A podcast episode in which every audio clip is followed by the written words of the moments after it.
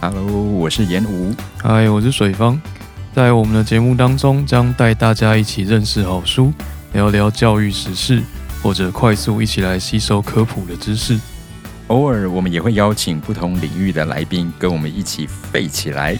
那节目就准备开始喽。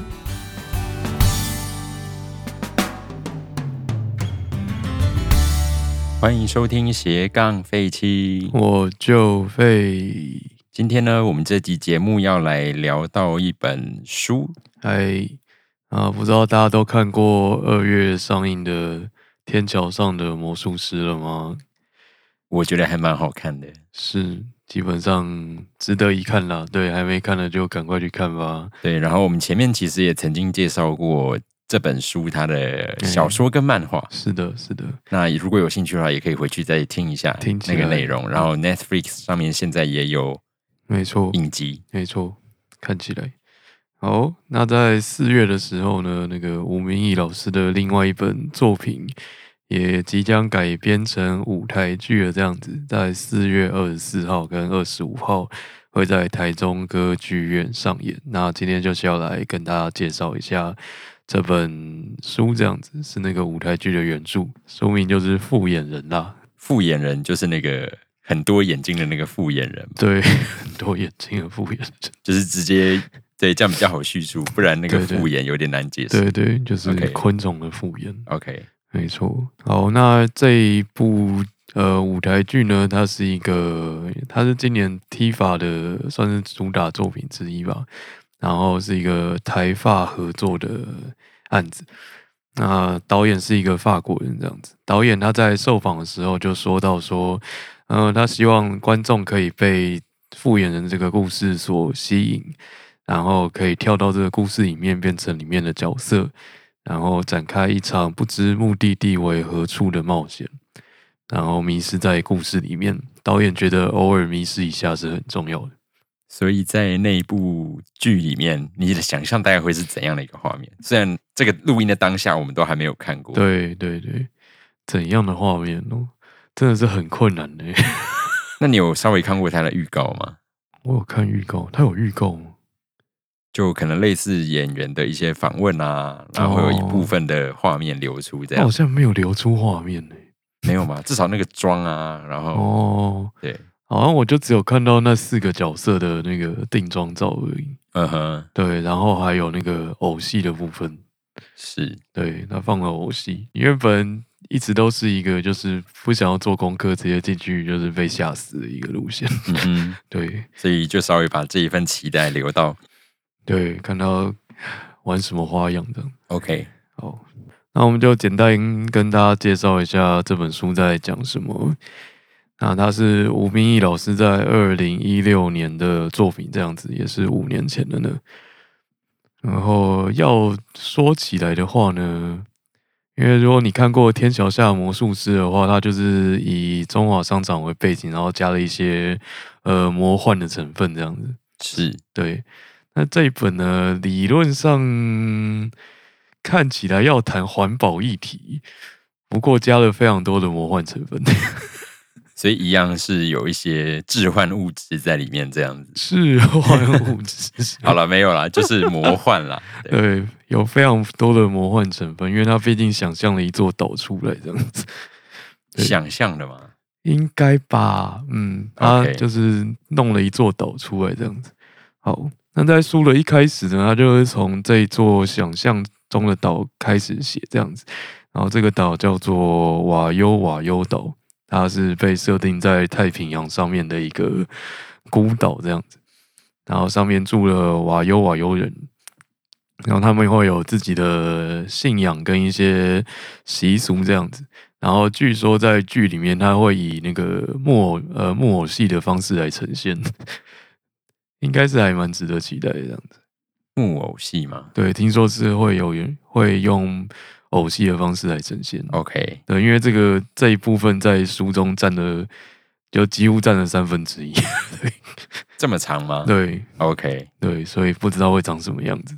有点难以想象，尤其是变成舞台剧的时候。对， 因为偶戏真的好小。 OK，那第一个主角呢叫做阿特烈，这样子。阿特烈是某一个人家的呃次子，就是第二个儿子这样子。然后在这座岛上面有一个习俗是说，就是只要如果你是次子的话，你在出生后的呃大概第一千多天，你就必须要搭着自己坐的船出海，然后就不能回来，这样子是一个很神秘的习俗。然后他在出海之后呢，他居然没有死掉，这样他遇到了另外一个岛，叫做他帮他取名为叫葛斯葛斯岛这样子。等一下，这所以意思是说，在他们的习俗里面，这个搭独木舟出去是很容易就死掉不回来的他基本上就是不会回来的。对哦。对， 诶，那这样子，这个村庄的人不是应该就越来越少吗？有长子啊，所以长子会留下，对，长子会留下来。所以对，不是哦长子的就要离开。对对对，还蛮神秘的，可能因为自然资源不够吧。对，因为他们是一个缺水又缺食物的岛，嗯很哼。苦命。但只要有长子死掉的话，人数就会开始减少，理论上是这样子，是不是？ 我相信他们神应该是会保佑他们。好哦， 对，好、哦，那大概是这样的一个奇妙的岛上，对，奇妙的岛。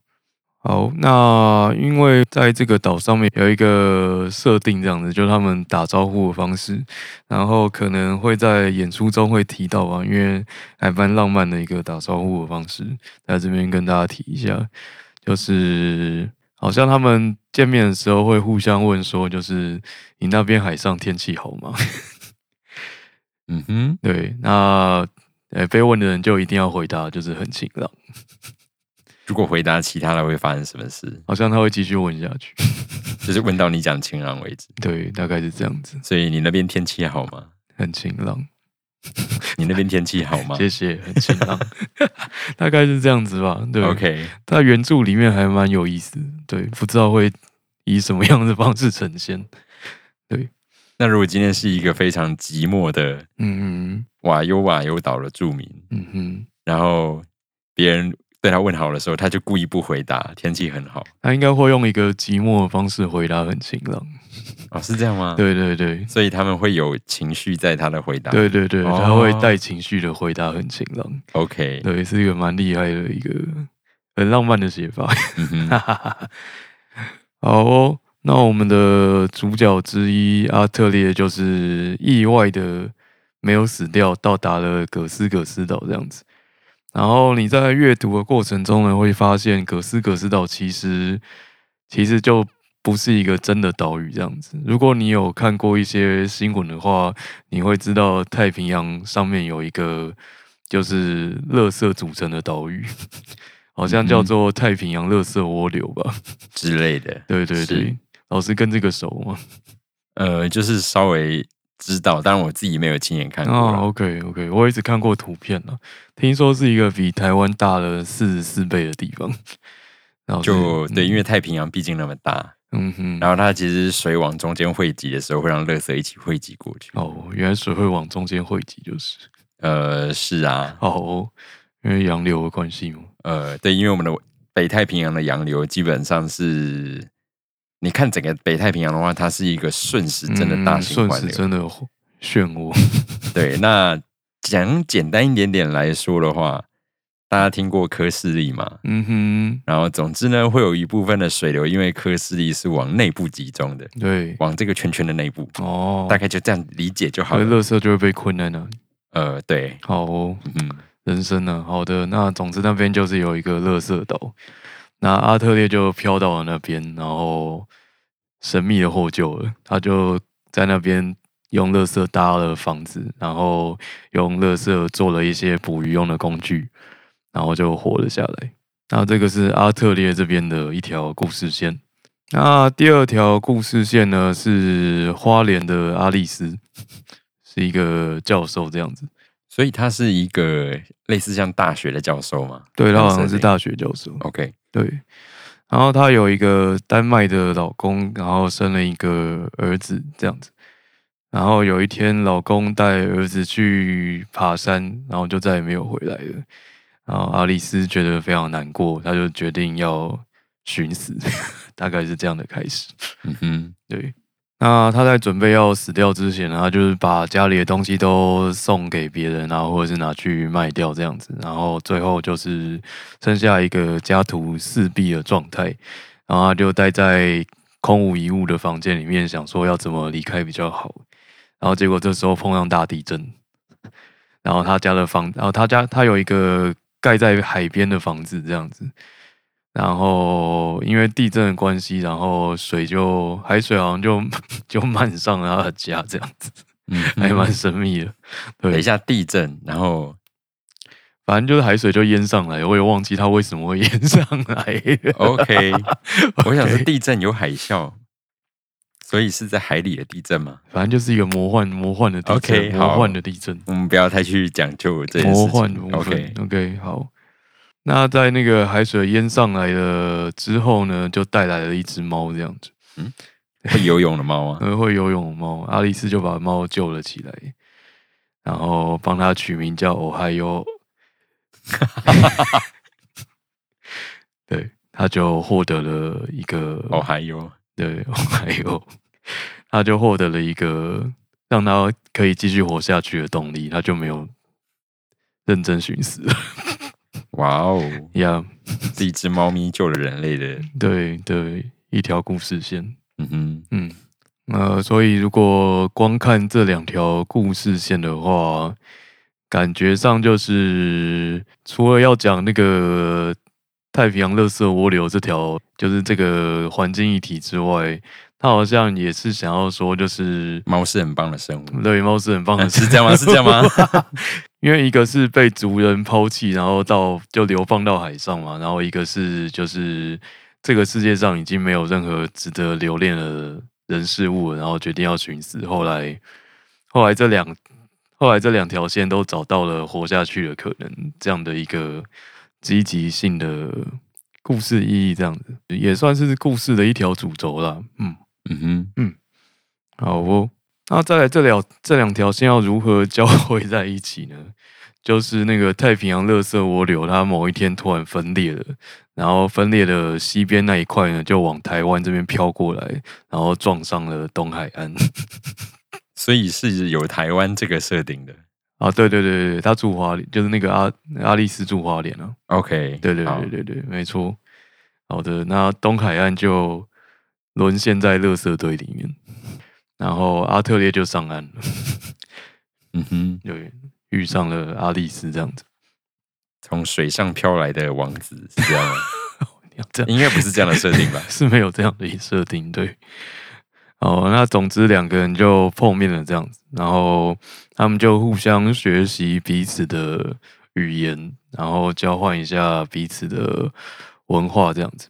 那阿特烈也教了阿丽丝打招呼的方式，所以我想戏剧戏剧中应该是会呈现出来的。对，所以就会可以可以看到一个台湾的花莲人，嗯然嗯，后学习如何跟别人问候天气，对对，大概是这样子的一个设定。大概是这样子。那前面我比较好奇的是，像前面那个嗯，阿特利啊，哎，等于他是要先用我们听得懂的语言来演嘛？哦，因为他是偶戏嘛，所以他应该就不讲话了吧？如果他不讲话，我也不知道他要怎么办。对 OK，对，不知道会用字幕的方式还是用旁白。对，那就是可以期待一下。 OK，嗯，好，那最后呢，因为阿丽丝想要去山里面看她丈夫跟儿子，就是呃死掉的地方，她就请阿特烈陪他们去，呃陪陪她去这样子。对，那他们就到山里面跟她的呃丈夫跟儿子做了呃算是做了道别的这件事情。那后续呢？他有再继续往下写吗？有有，他有做一个，他有做一个 ending 吗？他有他算是有做一个 ending。 OK，对，但这个就保留给大家。对，保留给大家好了。他有帮这条线做一个收尾。那这本书你觉得就是为什么会觉得很想要推荐给大家？因为他还蛮迷的， 就整个背景设定， 那个背景设定啊，然后就很梦幻，可是看完也不知道他到底要干嘛这样子。 对，可是是很美的一本书。就是你以为他要讲环境，结果后来看到最后发现好像也不是。就他也好像也没有要很认真的讲环境，就是你可以感受到他要讲，可他没有要直接，他没有要直接那个就是说教这样子。 让你知道有那个垃圾 岛，然后你引起了好奇之后呢，接下来你就会自己去查了，对对对，他不对用再多做解释，对大概对这样对的概念。对，没错。然后因为毕竟那个主角之一住在花莲嘛，那花莲就会有那个原住民议题， 然后他也有偷偷的放进来这样子。那就是住在那个阿丽斯家对面的一个叫做哈凡的人，他在海边开了一家叫做呃第七支 CC 的酒吧这样子。然后他用这个地方带了一些原住民的议题，那除了哈凡之外，还有另外一位，就是你在呃官方公布的剧照里面会看到的一位叫做达赫的原住民朋友。那达赫他除了是原住民，然后他有猎人的身份之外呢，然后他其实也念了一个 森林生态博士，然后但是他最后是在市区开计程车为生，这样子嗯哼，是一个还蛮妙的一个设定。对，因为嗯，你要说他是在平地长大的原住民也不太对，因为他还是猎人。对他，他是一个猎人。是，好哦，对，好哦。那我不知道戏里面会不会提到，因为因为戏毕竟时间有限。对，那哈凡他在来开酒吧之前呢，他其实是做色情按摩业的。那也许会反映了一点，就是关于那个呃。就是你抹灭掉了原住民原本的维生方式，让他们进入到城市之后，他们该以怎么样的身份，靠怎么样的职业，呃，活下去。那他们可能我是不太清楚啦，可能就是偏乡地带的受教育的那个机会比较少，所以让他们没有办法从事太困难的工作，所以他们只能做自己做得起的工作这样子。然后在这本书里面也有稍微提到，那除了按摩这个，还有提到其他的 吗？就是开计程车。哦，对 OK 按摩跟开计程车，还有那个呃山难救助，山难救助我觉得赚不到钱，所以也算是职业啦，就是赚不到钱，嗯。对，因为是那个达赫负责去搜救他的那个阿丽斯的先生， 最后只找到尸体这样子。 ，OK，好，那因为那个刚刚有提到那个太平洋涡流，就是其呃神秘的撞上了东海岸啊，然后就吸引了大批的国外的学者来那个探勘， 是来探勘那个，我是不知道他们来探勘什么了，我想说撞上了垃圾 嘛，想说、嗯这样这有什么好探勘？就来看一下海上到底有什么乐色嘛。那达赫跟哈凡就负责接待这些来探勘的学者们，这样子。那刚好其中有，那主要有写到两位学者，一位叫做博达夫这样子。博达夫他刚好在那个雪隧工程的时候有来台湾，呃，考察， 对，还是有实际参与工程，我有点忘记了，对。那因为这个缘故呢，他有描写到，就是他在呃观看雪隧工程的时候，有在有听到山发出来的声音，这样子，散发出来的声音，炸药吗？就是他们在挖雪隧的时候，就是听到就是类似呃，如果用神秘学的角度来看的话，就是听到 山的就是哭泣或哀嚎的声音。嗯哼，嗯哼哼哼，哼 对，反正就是从山中发出巨响这样子。对哦，我不是山中的小精灵啊，之不类是的不是是巨响。 ，OK， OK，好啦，那这这应该也算是一种环境议题的表现吧，就是对于那个虽然雪隧现在是对于东部交通呃非常有贡献这样子，然后大家也用的很开心，不过毕竟就是凿凿通了我们的雪山山脉这样子，对环境影响也是不知道有多严重这样子。嗯哼，嗯嗯，但是你在你需要经济交通开发的时候，一定会牺牲一些什么？对了，只是不知道到底牺牲了什么这样子。例如像最近的早教三阶的议题是吧？是是是，哈哈好哦， 好，就这样了。对，嗯就这样，我们没有要放着聊这个， 放着。对，先放着。好，那另外一个是刚刚那位，刚刚那一位博达夫是那个工程学家嘛？虽然我也不知道他在考察什么，没关系。好，那另外一位是海洋生物学家，叫莎拉这样子。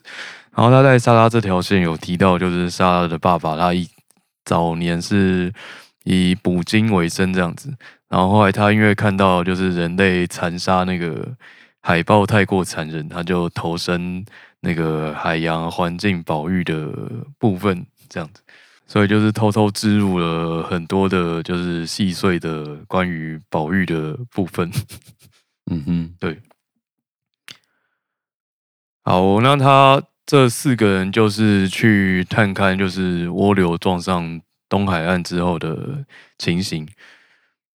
然后达赫也带他们参观了，就是原住民的部落啊，让他们看一下台湾的那个山有多么的美丽，这样子。然后最后有帮这四个人做一个结尾。但是这样听起来，这一些故事跟标题好像没错， 关系有点跟复原毫无关系，对，已这已经不能说是不明显，是我完全感受不到了。 真是非常有道理。好哦，复眼在书中是有出现的，所以他是一个角色，对他，他有出现，所以他像苍蝇一样有很多眼睛吗？他基本上是一个神话般的存在。 啊、所以是克苏鲁般的设定。对我其实就是就是一个科苏鲁设定。 OK，好啊。 好哦，所以他是要来杀掉人类的吗啊，没有没有，他有一个他有一个设定。 ？OK，然 OK，、后所以还有猫哎、对啊，有猫啊，嗯，哦，该有的都有。猫的使者这样子。对啊，很棒的， OK，吴明业老师是不是也是信徒？ 这我都不太清楚， 默默供奉。好，我们刚刚提到复眼人这个 这个书名， 他的确有在书里面出现这样子。呃，包括了就是阿丽斯她的先生啊，他在山难的过程中有遇到那个呃复眼人一次， 然后阿特烈他在海上漂流的时候也有遇到复眼人一次这样子。呃，不确定几次，反正他有遇到，对，就是他书里面有对复眼人的形象做了一点点的描述。那复眼人也有跟他们对话，这样子，像是阿丽丝的先生，因为他碰到山难嘛，然后看到复眼人出现在自己面前，他就问他说为什么不救他这样子，复眼人就跟他说他就是他的本分就是观看。他只能看这样，他没有办法介入外在的事情，所以他只能看着阿丽丝的先生就是陷入山难的窘境，然后慢慢死掉。对他只能做到观看这件事情。所以他是一台摄影机。它算是一台就是对记录历史的摄影机吧。